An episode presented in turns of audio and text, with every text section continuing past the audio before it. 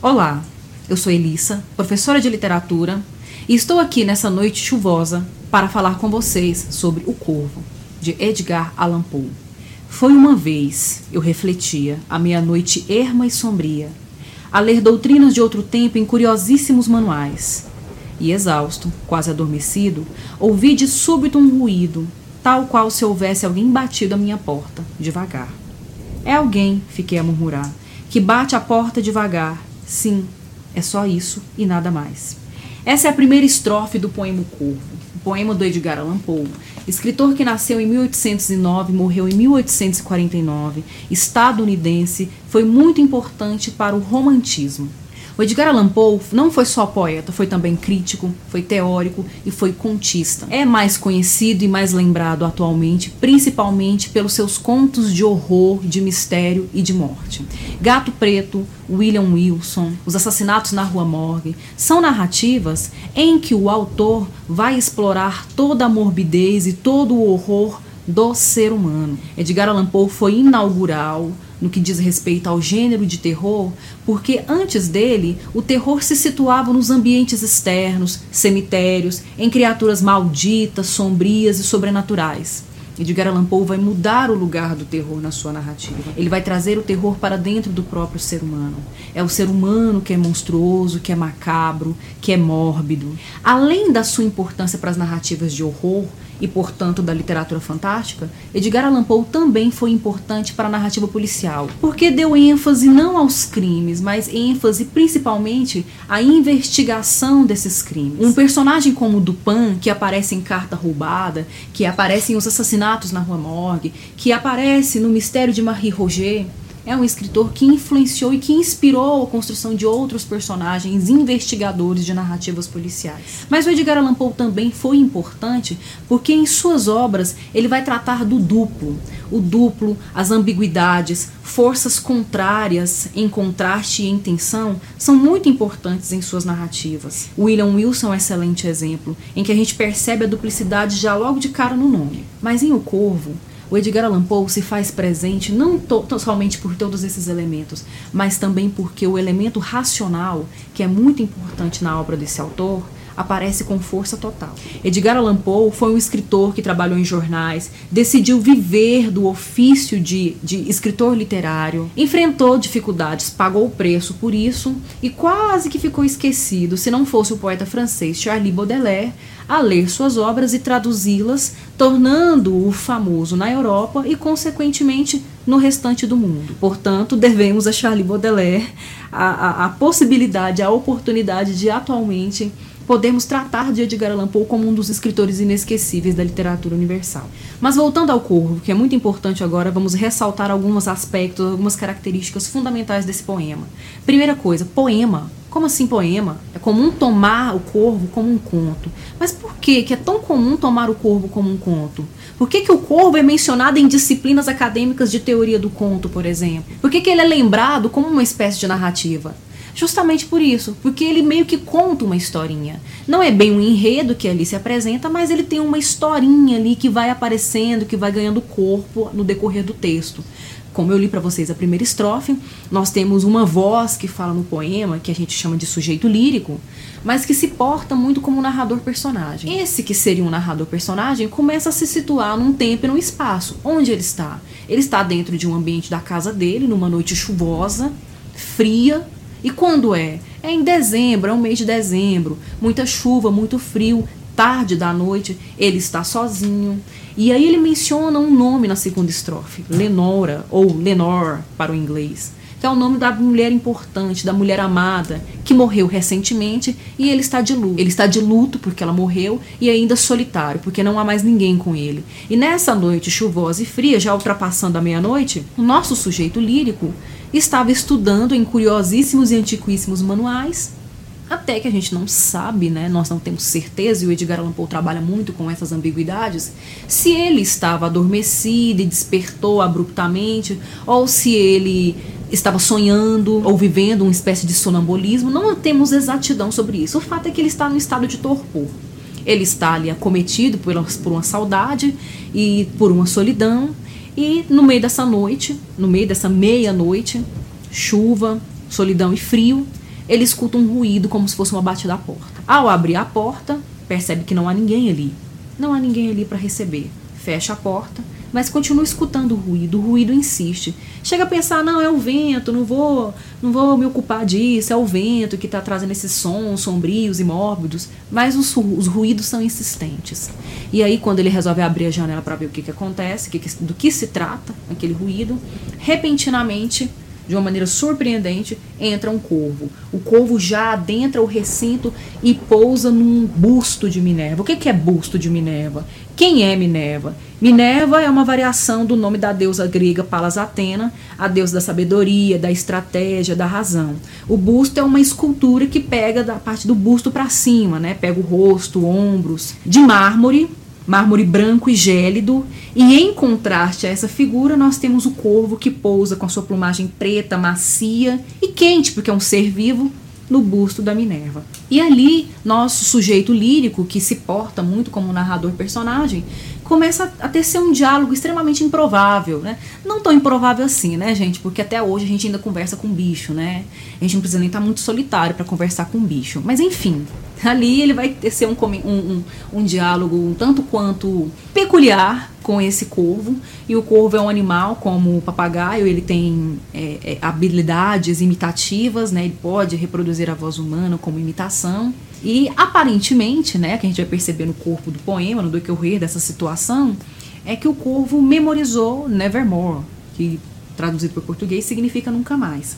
E aí nessa de repetir nunca mais, nunca mais, como os papagaios aprendem com a gente, né, na nossa cultura, é mais comum a gente criar papagaio do que corvo, né? Ele começa a fazer perguntas para o corvo e o corvo sempre respondendo com essa única, esse único ruído que ele consegue reproduzir, que é o Nevermore, nunca mais.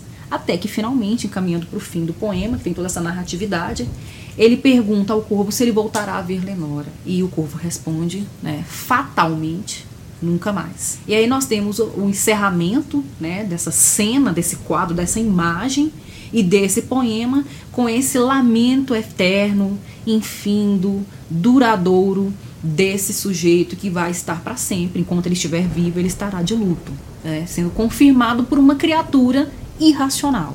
Né? O que é mais interessante é isso, que nós vamos perceber depois esses contrastes né, entre racional e irracional. É, mas apesar de toda essa narratividade que o Corvo apresenta, ele não é um poema. E a gente pode verificar isso pelo próprio corpo do texto. Você vai abrir lá as páginas, vai verificar o poema, você percebe que ele está dividido em estrofes, que ele está dividido em, em versos. Né? Ele, o Edgar Allan Poe, inclusive, depois no texto Filosofia da Composição, ele vai especificar, vai esclarecer quantos versos, quantas estrofes tem. Há rimas e há também um refrão. Há uma repetição ali de Nevermore, de Nunca Mais em português, que é uma espécie de refrão que vai aparecer no final de toda estrofe, ou sempre as estrofes, os versos vão terminar com sons, umbrais, fantasmais, nunca mais, que remetem sonoramente a esse nunca mais, a esse Nevermore. Portanto, é um poema. Um poema com traços narrativos, um poema com narratividade. Esse tipo de poema é chamado de balada. Balada é um poema que vai apresentar aspectos da narrativa, mas ele é poema, ele apresenta versos, estrofes e um refrão, que é um som que vai se repetir para dar certa musicalidade ao texto. Muito bem. Esclarecida agora a questão do gênero, vamos falar então um pouco sobre uh, os elementos típicos da obra do Edgar Allan Poe que se apresentam no poema O Corvo a questão do duplo. Né? Tudo no poema é colocado em contraste, tudo é colocado em duplicidade. Nós temos um sujeito extremamente racional, ele faz uma referência ao racionalismo poiano, é o intelectual que estava a estudar, um estudante, que vai dialogar com uma criatura irracional, é, com tanta possibilidade racional no mundo de pessoas para ele poder dialogar, ele vai dialogar com um animal. Para agravar ainda mais essa carga é, esse peso significativo do corvo como uma figura do irracional, do irra da irracionalidade, não foi um animal aleatório que o Poe escolhe. Ele até justifica isso depois lá no Filosofia da Composição. Corvo, para uma cultura de países mais frios, em que é possível ver com mais frequência esse tipo de ave, é uma ave de mau agouro, é uma ave tratada com muita superstição, né, com a carga sobrenatural, porque prenuncia morte, vive em cemitério, é carniceira, se alimenta de restos enfim, por esse peso significativo que o Corvo apresenta é que esse diálogo se torna ainda mais improvável, porque nós temos um sujeito que é estudioso, que consulta tudo nos livros, está dentro do seu próprio escritório, deve ser vasto, repleto de livros, mas ele vai buscar a resposta para sua dor num animal que entra aleatoriamente, não é considerado um tipo de animal doméstico dos mais afetuosos ou os mais comumente ligados a afeto, a carinho, a consolo, é uma ave que tem essa carga supersticiosa muito forte, e além disso, para a situação de contraste de duplicidade que a gente percebe nesse poema, é que o animal, ele ironicamente vai pousar sobre o, o busto da deusa clássica que representa toda essa faculdade mais importante para a vida do homem, que é a razão. Então nós temos o, o, o, embate né, entre o racional e o racional. O Poe, via de regra em suas obras, opta por, por dar a solução, dar a vitória para o elemento racional. Mas nesse poema, pelo peso do luto e da morte da mulher amada, o nosso sujeito lírico ele fica num triunfo muito fragilizado, né? O corvo se torna o símbolo mesmo desse luto eterno e insuperável que ele vai carregar o resto da existência dele. Levando em consideração a importância desse poema para a obra do Poe, ele mesmo depois, alguns anos depois, publica um ensaio intitulado Filosofia da Composição, em que ele vai explicar e vai justificar todos esses elementos presentes na obra. Por que, que tem tantos versos, por que, que tem tantas estrofes, por que, que ele escolheu um corvo, é, por que, que ele escolheu essa expressão. Ele vai falar, inclusive, da sonoridade da, da, do termo nevermore em inglês, porque é um termo que tem mais duradouro sonoramente, aí fica ecoando. Então ele vai explicar tudo, a literação, a sonância, todos esses elementos que são típicos da poesia, as metáforas, vai explicar tudo de forma muito muito matemática. É, ele vai trazer essas explicações porque ele era extremamente racionalista, de fato. Ele defendia a ideia de que uma obra literária não é feita ao acaso, ela não é ela não é produzida, ela não é fruto de inspiração, mas ela é fruto de trabalho árduo do escritor, que tem que ser um estudioso também, tem que tem que ser detentor de certos conhecimentos e de habilidades e desenvolvê-las, né? Então, a arte é um trabalho. E nesse texto, ele vai falar de por que ele escolheu tais elementos. Ele vai defender uma teoria muito importante até hoje, que é a teoria da unidade de efeito, e ele vai dizer que para alcançar certo efeito, né, para que o leitor tenha acesso a um efeito que o acomete ao fim da leitura, é preciso que o autor conceba essa criação, essa composição do fim para o começo, porque aí ele vai percebendo onde há lacunas, vai preenchendo essas lacunas, vai se livrando de excessos e vai escolhendo tudo da, com medida exata, né, de forma muito bem dosada.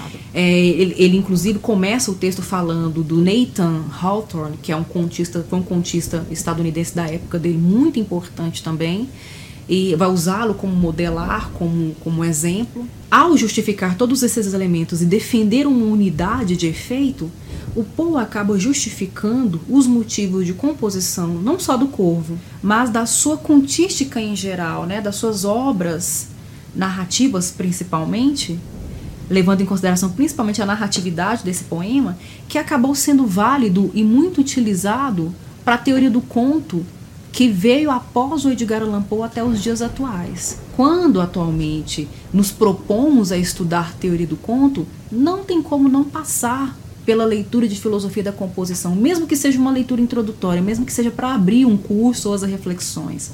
Porque ali ele está propondo de fato uma teoria do conto, ele vai falar de um contista. E outros contistas muito importantes leram Edgar Allan Poe depois, e principalmente leram Filosofia da Composição, e se valeram dos postulados ali propostos para conceber a sua própria contística e sua própria teoria. Julio Cortázar, Horácio Quiroga são bons exemplos de contistas também do horror, da literatura fantástica, que vão pensar na unidade de efeito como um elemento indispensável para a boa leitura de um conto, e principalmente se for um conto fantástico, porque ele precisa acometer o leitor de certos efeitos e sentidos.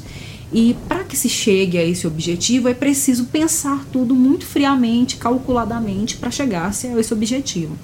Portanto, ao fazer uma leitura de O Corvo, uma leitura de filosofia da composição, a gente compreende, ou pelo menos avança um pouco mais na compreensão, na leitura da obra do Poe, na leitura de, um, de obras do romantismo, principalmente é, no que diz respeito ao racionalismo desse, desse, dessa estética né, literária e a modernidade né, pra, pra, favorece também uma leitura e compreensão da literatura na modernidade. O que, que são esses novos paradigmas na literatura? É, por que, que tantas mudanças ao mesmo tempo num mesmo autor e num mesmo momento? E, finalmente, é, deixa um legado até para os dias atuais, porque, como eu já tinha falado antes, quando você se propõe a estudar teoricamente um conto, o conto, o conto como um gênero, é, passar pela filosofia da composição é um caminho importante e fundamentalmente embasador dessa teoria. Bem, espero que, que vocês tenham gostado, espero que essa leitura tenha sido esclarecedora, e que tenha sido também instigadora de uma leitura mais profunda do Edgar Allan Poe. Se você ainda não conhece os contos dele, se você ainda não leu algum conto dele, leia. É, espero que goste. Espero, inclusive, que se proponha ao desafio de tentar localizar nos contos desse autor aquilo que ele defendeu na teoria dele, filosofia da composição. Obrigada pela atenção. Como louco americano, eu pergunto ao passarinho, Blackbird, assunto preto, o que se faz? E Raven, never Raven, never Raven, never Raven, never Raven, passo preto, passo preto, Blackbird me responde, tudo já ficou atrás.